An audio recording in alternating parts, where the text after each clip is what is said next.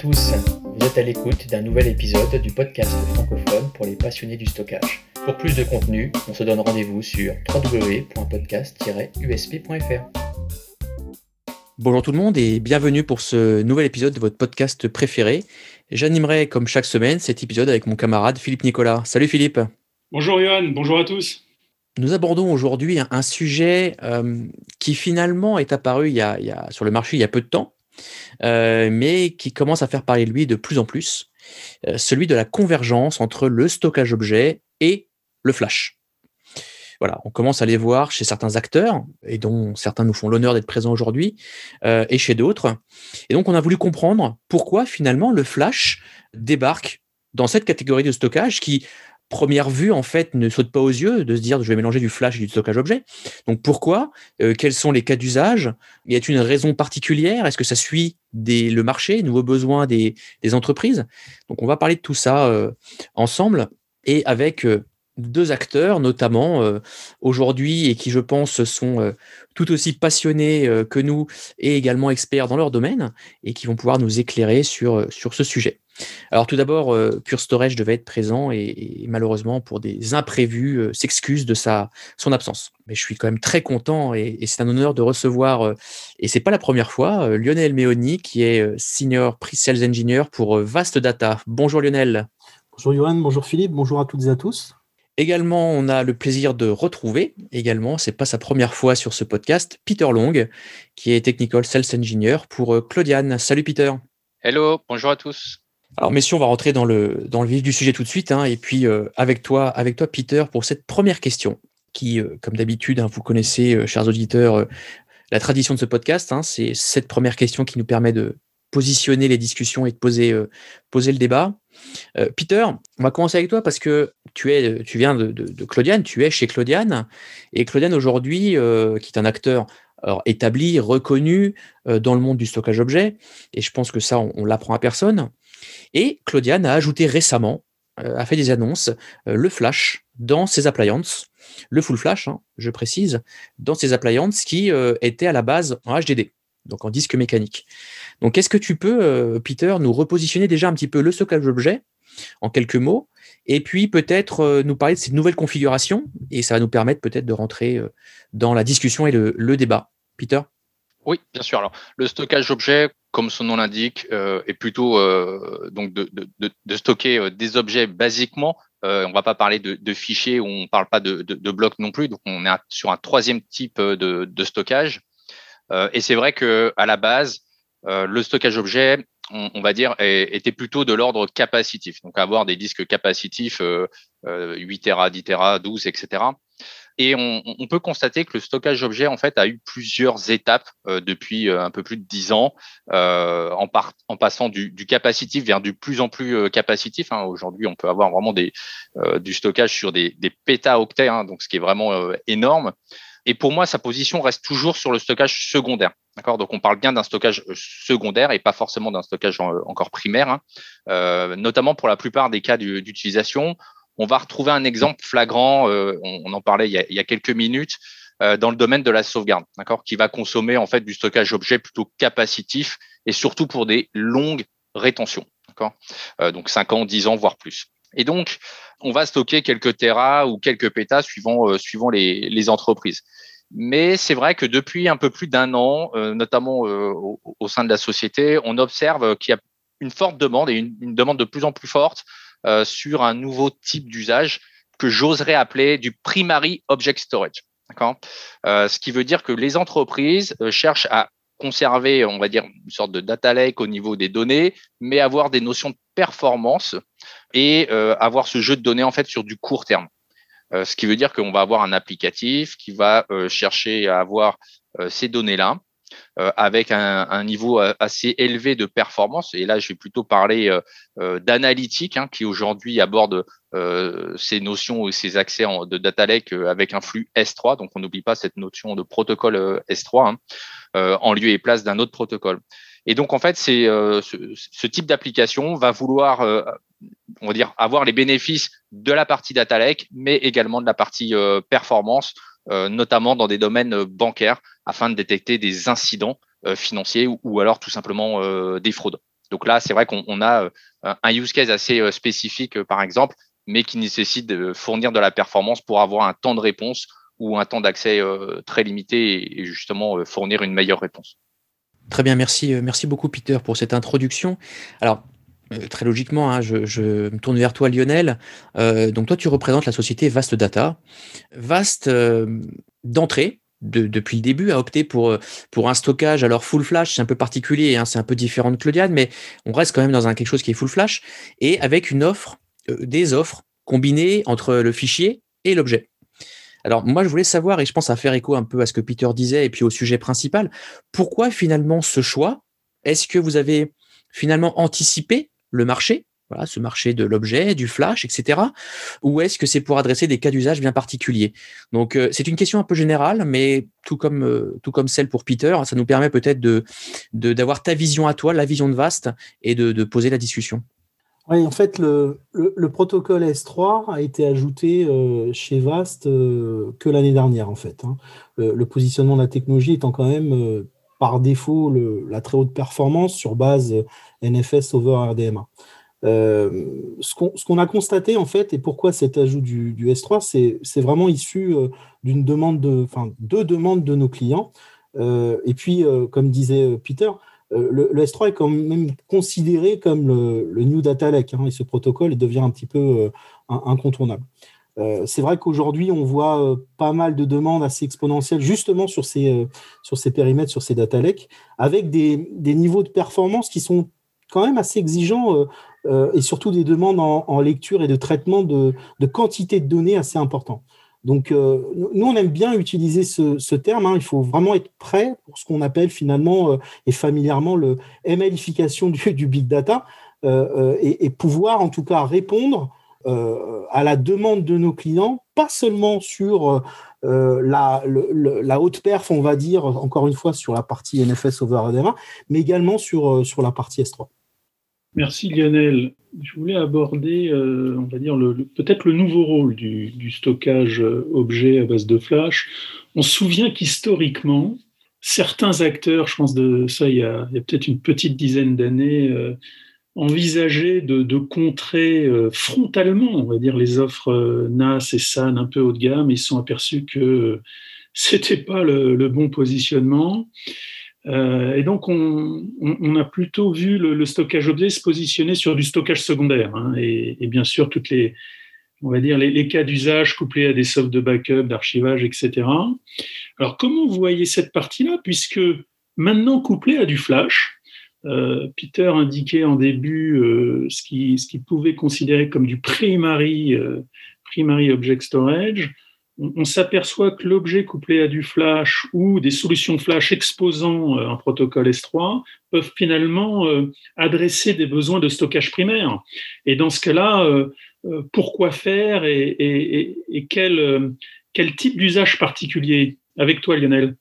Alors, c'est vrai que le S3 a quand même été pensé et designé pour tout ce qui est accès distant, avec des latences certaines, quelque part, euh, simplification, automatisation par définition, c'est pensé pour le cloud en fait, hein, par, les acteurs du cloud. Donc implicitement, euh, le S3 euh, dans cette proposition est un, stockage pas cher. Et naturellement, nombre de sociétés se sont véritablement tournées vers ce type de, de repository moins coûteuse, toujours dans cette fameuse course de positionnement du tiering applicatif sur les différents stockages. Le stockage S3 répond à de nombreux use cases. Hein. Euh, ça c'est indéniable. Hein. Euh, il devient pertinent et incontournable sur de la vidéo, de l'image content, du data archiving, backup repository, l'internet du, stockage. Donc pour pour tout ce qui est aussi, euh, ce qu'on pense en tout cas, pour tout ce qui est transfert et analyse de données, il peut y avoir cet intérêt. Par contre, attention, parce que sur ces, deux derniers périmètres, on peut en voir rapidement les limites et, et naturellement, euh, cette transition euh, vers le flash euh, de ce, pour ce stockage, en tout cas S3, peut aider à, on va dire, à, bypasser ces, différentes limites. Et pour toi, Peter, justement, sur cette partie-là, puisque justement tu introduisais cette, on va dire, cette dénomination de, primary object storage Alors finalement, ce qu'on voit arriver hein, de plus en plus, euh, et comme d'habitude, ça, part euh, forcément des États-Unis et ça, et ça, dérive un petit peu sur, sur les autres continents. Et on a, il y a quand même une forte demande sur la partie US. Euh, c'est d'avoir du stockage objet sous deux formes, une forme performante et une forme plutôt capacitive. et on va pouvoir jongler justement avec ces notions de, je vais reprendre des anciens termes de, de, de stockage avec ces notions de tiering, euh, et, avoir des applications qui nécessitent de plus en plus de performance, avoir ces performances immédiatement en stockant euh, euh, sous forme de data lake et donc basé sur du NVMe, du SSD, peu importe. Donc fournir cette performance pour l'objet avec le flux S3. Et ensuite, dès que l'application n'a plus besoin de, ces objets-là, pouvoir faire transiter de manière, on va dire, implicite et, et simple cet objet de stockage performant à un stockage plutôt capacitif. Donc, on va être capable justement euh, de, de, jouer sur les, deux côtés, hein, comme d'habitude, la performance euh, versus la capacité. Euh, et ça, c'est ce que demandent aujourd'hui beaucoup d'entreprises aux États-Unis, et notamment dû aussi à l'adoption du protocole S3 vis-à-vis des applications de, plus en plus, on va dire, euh, orienté entreprise, performance et voilà. Ça, c'est vraiment, je pense aussi euh, liées à l'adoption du protocole pour des applications qui nécessitent encore plus de ressources. Elles ont fini par passer euh, le pas, si je puis dire, hein, donc euh, de franchir le cap et d'aller sur ce protocole S3. Et forcément, on a de plus en plus de besoins sur cette partie performance. Alors, Peter, tu viens d'aborder la partie un petit peu de tiering. C'est presque une question philosophique d'ailleurs entre vous, puisque VAST est plutôt une offre full flash multi-tier, c'est-à-dire quand je dis ça, c'est-à-dire qu'avec une seule offre, on se positionne partout, alors que les autres sont plutôt dans une philosophie euh, de déplacement de données, euh, ce qui me permet d'aborder, euh, on va dire avec vous, la partie des fonctionnalités offertes par ce type de solution et des, différenciateurs. On s'aperçoit qu'au cours des dernières années, bah, les différenciateurs sont de plus en plus faibles ou inexistants entre les offres, même Flash compris comment justement vous voyez cette partie-là et comment on est capable aujourd'hui de différencier un petit peu les offres? Euh, je l'illustre simplement parce que euh, suffit prendre quelques appels d'offres, euh, il suffit de masquer un petit peu le nom des réponses, le nom des produits, et finalement on s'aperçoit qu'on pourrait remplacer ces noms de produits par d'autres, tellement les, les fonctionnalités demandées sont similaires entre les produits. Qu'est-ce que tu en penses toi justement, Peter? Oui, c'est vrai. Après, forcément, tous les acteurs euh, sur, euh, sur le marché ou qui se mettent sur le domaine du, stockage d'objets euh, vont avoir tendance à savoir faire un, get, un put, etc. sur le, la partie protocole S3. Donc, et, le reste, et reste, et le reste des, des méthodes, bien sûr. mais, les différences vont, vraiment se être montrées et, vraiment avoir une, leur importance. Ça va être sur la richesse en fait des fonctionnalités qui peuvent être inclus euh, dans, ce protocole S3. Donc, euh, nous, on a, entre guillemets, une marque un petit peu de fabrique, euh, sans vouloir faire plus de publicité que ça, sur le 100% natif S3 et le 100% compatible, etc. Donc, euh, ça prouve bien aussi euh, la richesse de fonctionnalités du protocole S3. Donc, on, on peut se dire compatible S3, mais avoir quelques fonctionnalités. Euh, sur cette partie-là, c'est là où on va faire la différence. Mais c'est vrai que ces différences, je suis, d'accord avec toi, Philippe, euh, elles peuvent être masquées tout simplement parce que euh, dans les appels d'offres et autres, on, va demander des fonctionnalités dites basiques au niveau du, protocole. Maintenant, savoir faire du SQS, du STS, etc., c'est pas forcément donné à, à, tout le monde. Et c'est ça qui va pouvoir différencier les différentes offres S3, hormis, encore une fois, cette partie Flash, HDD, etc., que que bon nombre d'acteurs peuvent, peuvent intégrer au fur et à mesure du temps, bien sûr. Lionel, comment tu, tu compléterais et quel est ton point de vue justement sur cette partie un petit peu différenciateur, que ce soit peut-être sur des questions d'architecture ou mmh. des questions, on va dire, d'implémentation justement de, des différentes offres? Oui, on, est d'accord sur la partie fonctionnalité. Hein. Euh, effectivement, chaque acteur a, on, va dire, sa, pierre à l'édifice et, va pouvoir se différencier plus ou moins euh, sur les fonctionnalités. On, je pense qu'on on peut valider ce point et, se mettre d'accord dessus. Après, euh, il y, a, quand même l'architecture qui peut avoir aussi une incidence et un différenciateur, comme tu disais, Philippe. Comme vous le savez, Data a pris le parti de, ne pas s'inscrire dans une dynamique du ce qu'on appelle le share nothing et, et, la relation entre finalement euh, le CPU euh, et les disques avec un incrément complètement lié, puisqu'on parle aujourd'hui d'architecture complètement désagrégée où le compute est complètement dissocié finalement du, du média. Et on se retrouve avec des, des scalabilités complètement ce qu'on appelle asymétriques pour une meilleure justement scalabilité et efficacité. Donc le, différenciateur pour nous va se jouer effectivement ici et c'est d'ailleurs une transition que nombre d'acteurs euh, sont finalement en train de regarder avec, ce, on va dire, ce pied à l'étrier euh, euh, fait par Vast. Après, sur la partie protocole, je pense qu'on est plus ou moins d'accord. c'est assez homogène dans la proposition. Hein. Encore une fois, il n'y a, pas de mauvaise proposition, il n'y a pas de mauvaise solution. Il y, a juste un, besoin finalement, comme l'a résumé Peter sur certaines fonctionnalités, un besoin client à identifier, à qualifier, à satisfaire et à faire matcher finalement avec toute humilité la solution euh, par rapport au cahier des charges. Euh, je vais continuer, je vais aborder avec vous un souci de convergence, si je peux m'exprimer comme ça, puisqu'on s'aperçoit que euh, on a des offres qui au départ étaient plus pur objet, hein, pur S3, même avec certaines des, API propriétaires, et puis d'autres qui étaient plus NAS, hein, plus NFS et ou SMB, et qui finalement, euh, les deux ont ajouté ce qui manquait, euh, la partie S3 pour les NAS et la partie euh, NAS pour les S3, si je peux dire ça. Et on voit justement donc cet aspect de convergence avec justement au-delà d'un accès euh, multiples sur ces, sur ces offres, la possibilité d'accéder au même contenu au travers de deux méthodes d'accès différentes.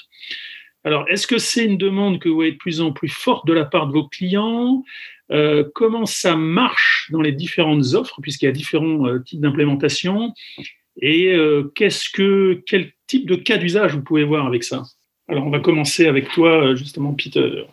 Aujourd'hui, on, on, a bon nombre de requêtes encore euh, sur cette partie euh, NAS et ces, bons vieux protocoles euh, legacy, comme j'aime les appeler, donc NFS et, SMB, hein, parce qu'ils sont largement implémentés et encore largement utilisés en entreprise. après, encore une fois, si je reprends un, use case assez, assez standard aussi, qui est le backup, on voit bien que la, plupart des logiciels de backup arrêtent d'utiliser ce type de protocole et ont bien penché sur la partie S3. Mais c'est pas le cas de toutes les, toutes les applications. Euh, donc il y a eu forcément une convergence et maintenant euh, cette notion en fait de NFS, SMB, S3, tout ça cumulé pour pour un même stockage, euh, elle est elle est de fait. donc forcément, je pense que la plupart des acteurs savent jouer sur sur ces trois protocoles au moins. Euh, on va pas pouvoir s'en séparer euh, tout de suite, je pense, euh, tout simplement parce que les entreprises vont avoir une application qui sait faire du NFS, qui va être redéveloppée ou repensée pour faire un, du S3 typiquement. Et c'est pour ça qu'on va être obligé d'avoir ce qu'on appelle un, accès bimodal, c'est-à-dire pouvoir accéder à mes données sur la partie NFS. Mais voilà, pour tester la nouvelle application ou pour tester une application qui, elle, fonctionne déjà avec du S3, mais qui aurait besoin du même jeu de données, ça serait bien de pouvoir y accéder en S3, etc. Euh, alors c'est pas euh, c'est pas 100% des cas euh, au niveau des, des, entreprises qui nous demandent ce type d'accès, mais voilà, on en a on en a quelques-unes, peut-être peut-être un tiers. en fait, des requêtes qu'on reçoit, c'est plutôt voilà, j'aimerais bien accéder à mes buckets en en NAS et également en S3, donc avoir cet accès bimodal, ce qui est ce qui est faisable. Euh, après, il faut pas oublier qu'il y a quand même euh, certaines contraintes, sans vouloir rentrer dans, le technique. Hein. Euh, mais voilà, toutes les notions d'ACL, de permission, etc. c'est pas le même monde entre NFS et SMB, ça on le sait déjà, mais c'est également un monde différent entre NFS, SMB et S3. Alors Peter, c'est intéressant parce qu'on voit bien que Claudienne vient du monde d'objets parce que tu parles de bouquettes exposées avec une méthode d'accès fichier. Euh, qui est, euh, on va dire, l'inverse pour des, des, acteurs qui ont bâti un NAS et qui simplement viendraient le coiffer par, euh, par une interface, une API S3. justement, Lionel, avec toi, comment tu compléterais cette partie, la partie Peter là Je pense que Peter, ouais, Peter, a bien résumé, Philippe, le, le, la, photo. Hein. La, la, combinaison, en fait, est possible, mais on peut avoir effectivement certains conflits sur lesquels il faut prêter une attention. En tout cas, euh, euh, cette demande de complémentarité par la partie S3, encore une fois, on le disait tout à l'heure, est une demande forte de nos clients. L'objectif étant effectivement de simplifier l'intégration. Donc, si, on regarde un petit peu sur Vast Data comment comment c'est fait, au niveau du, du, global namespace, on a une définition en fait des données, des métadonnées rattachées à fait, en fait à ce qu'on appelle un élément de store qui va recouper tous ces éléments, hein, les métadonnées, les droits, etc., étant positionnés sur les technologies Optane, la partie data sur la partie QLC. Et c'est sur cet élément de store en fait qu'on va venir affecter par définition les différents protocoles et, donc euh, euh, matcher un petit peu par rapport aux, attentes des clients. Encore une fois, attention, euh, Peter le disait tout à l'heure, attention aux différents conflits, ACL, etc. Il faut vraiment bien penser en tout cas le déploiement et pas se retrouver finalement à ce que ce déploiement devienne une contrainte. Alors c'est intéressant hein, parce que j'ai pour mémoire deux cas d'usage qui étaient on va dire, assez, euh, assez fameux, un cas d'usage historique. On se souvient bien qu'à un moment donné, on pouvait, euh, euh, on va dire, uploader des choses par, par FTP, puis les servir localement avec NFS. Et finalement, ce cas d'usage est assez transposable avec un upload euh, remote par, euh, par S3, on va dire, hein, puisqu'on on oublie la dimension d'accès distant, mais il est quand même implicite et, très associé à ça. Et puis une consommation locale au travers d'NFS. Et l'inverse est vrai. Quelqu'un pourrait très bien uploader euh, une vidéo localement au travers d'SMB ou NFS, et puis immédiatement le rendre disponible à des milliers de kilomètres au travers d'S3 et la vidéo est, complètement, complètement accessible. Alors ça m'invite à, aborder avec vous la partie peut-être justement machine learning, IA, je crois que c'est des cas d'usage que vous adressez au travers peut-être de certaines configurations particulières et qui apportent ses propres contraintes, justement, hein, des propres contraintes euh, à la fois sur euh, euh, la, la, pattern d'accès hein, à ce type d'information. Alors, comment vous voyez le, le, stockage objet basé sur, du flash dans, de tels cas? Et euh, comment, euh, vous adressez ça? Alors avec toi, Lionel, on va repartir. Alors, sur le périmètre en fait de, l'intelligence artificielle, du machine learning, euh, effectivement, on est, complètement en pleine explosion. Alors, c'est peut-être la, conjoncture et la situation qui veut que cette accélération soit plus effective, mais en tout cas, on constate de, de, très fortes demandes. Hein. L'alternative dans le cloud public, peut-être certainement intéressante pour démarrer ce type de solution, mais on arrive euh, bien souvent, quand on grossit les périmètres, à des, dimensions de coûts euh, liées à la scalabilité, etc., euh, etc. Donc, ce qui devient incontournable, c'est de pouvoir avoir peut-être une approche hybride et on-prem dans ce cas, et, certainement l'approche du stockage objet pour, si je peux dire comme ça, grossièrement striper les besoins et avoir donc ce positionnement de pouvoir accéder à ces différents data lakes euh, de part et d'autre peuvent avoir du sens.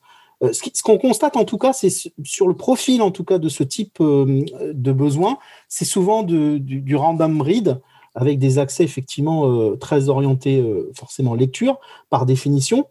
Et si on regarde un petit peu plus deep dive le comportement, c'est un peu le comportement générique de, de, de où les ensembles de données sont déplacés d'un stockage vers le serveur finalement. On fait ce traitement et une fois ce traitement terminé, euh, on vient euh, sur ces ensembles de données affinés les renvoyer de manière massive finalement vers, euh, vers le stockage. Et là, le stockage devient par définition quelque part un, un goulot d'étranglement majeur. Donc finalement, le flash va avoir sa place indéniablement sur ces périmètres pour pouvoir euh, finalement lisser ces problématiques de traitement euh, dans ce cas d'usage. Ok. Euh, Peter, tu veux compléter un petit peu cette, cette partie-là? Oui, bien sûr. Alors, le, flash prend, on va dire, peut-être tout son sens dans la partie intelligence artificielle et machine learning, plus peut-être dans la partie intelligence artificielle avec des use cases qu'on peut retrouver, par exemple, sur tout ce qui est voiture autonome quand vous êtes en train d'analyser ce qui se passe avec des détecteurs dans tous les sens, etc., euh, va falloir aussi prendre des décisions euh, rapides ou ce genre de choses. Donc là, c'est euh, plus euh, cette partie performance qui va nous importer. On le voit aussi pour tout ce qui est forecast dans le domaine de météo, météorologique, là où on a de la demande également. Euh, et euh, plus une demande sur la partie euh, sur la partie flash parce que il faut faut analyser les données, ressortir un nouveau jeu de données et pouvoir réanalyser ce nouveau jeu de données. Donc là, c'est vrai que comme le soulignait Lionel, va falloir avoir une source en termes de stockage et avoir une, destination en termes de stockage qui soit aussi performante. Et au finalement, voilà, la partie flash peut prendre son, son sens sur cette partie intelligence artificielle et, et même machine learning. Merci Peter. Alors, on va continuer avec toi justement sur une question euh, autour du cloud. Du cloud, je, voulais votre feedback, euh, votre avis euh, sur le couple stockage objet, flash. Alors, vous avez un petit peu parlé dans les, échanges précédents de ces dernières minutes, mais est-ce qu'aujourd'hui on a des choses pertinentes à adresser sur, le cloud avec ce couple stockage objet et flash? Alors sur le sur l'adoption, je pense que euh, nous, en termes de use case qu'on voit aujourd'hui euh, dans, dans, les entreprises, c'est euh, voilà, on va avoir des entreprises qui vont vouloir investir sur une partie stockage objet sur du flash et se dire bah tiens, je vais pouvoir aussi faire du tiering. On en revient à, cette notion de, de tiering sur la partie cloud public. c'est quand même assez limité. Et, et maintenant, ce qu'il faut pas oublier, c'est qu'on va avoir aussi une dimension, comme d'habitude, financière. Euh, et euh, les choix euh, vont plutôt être est-ce que je m'oriente sur du 100% cloud public ou alors voilà cette partie d'hybridation que je puis si on pourrait parler de, cette partie là donc avec du flash en interne et une expérience Amazon S3 par exemple sur la partie tiering tout ça dans une notion encore une fois de, de rentabilité et plutôt sur un aspect financier. Merci merci Peter. Alors Lionel moi je voulais passer à un autre sujet qui est d'actualité euh, lui aussi, euh, c'est les containers, Kubernetes notamment, hein, puisque c'est celui dont on parle le plus peut-être. Est-ce que euh, aujourd'hui il y a un intérêt? Est-ce qu'il y a des choses à raconter justement avec ce, fameux couple du stockage objet et du flash dans le monde des containers? Et si oui, comment l'object storage et le flash se conforment à ces nouvelles architectures que l'on retrouve sur le mode container? Alors, pour, pour le coup, Johan, ce n'est pas du tout l'approche de, de Vast Data dans le domaine. Euh, notre proposition, elle, est vraiment associée à la performance pure, hein, sans vouloir faire de mauvais jeu de mots.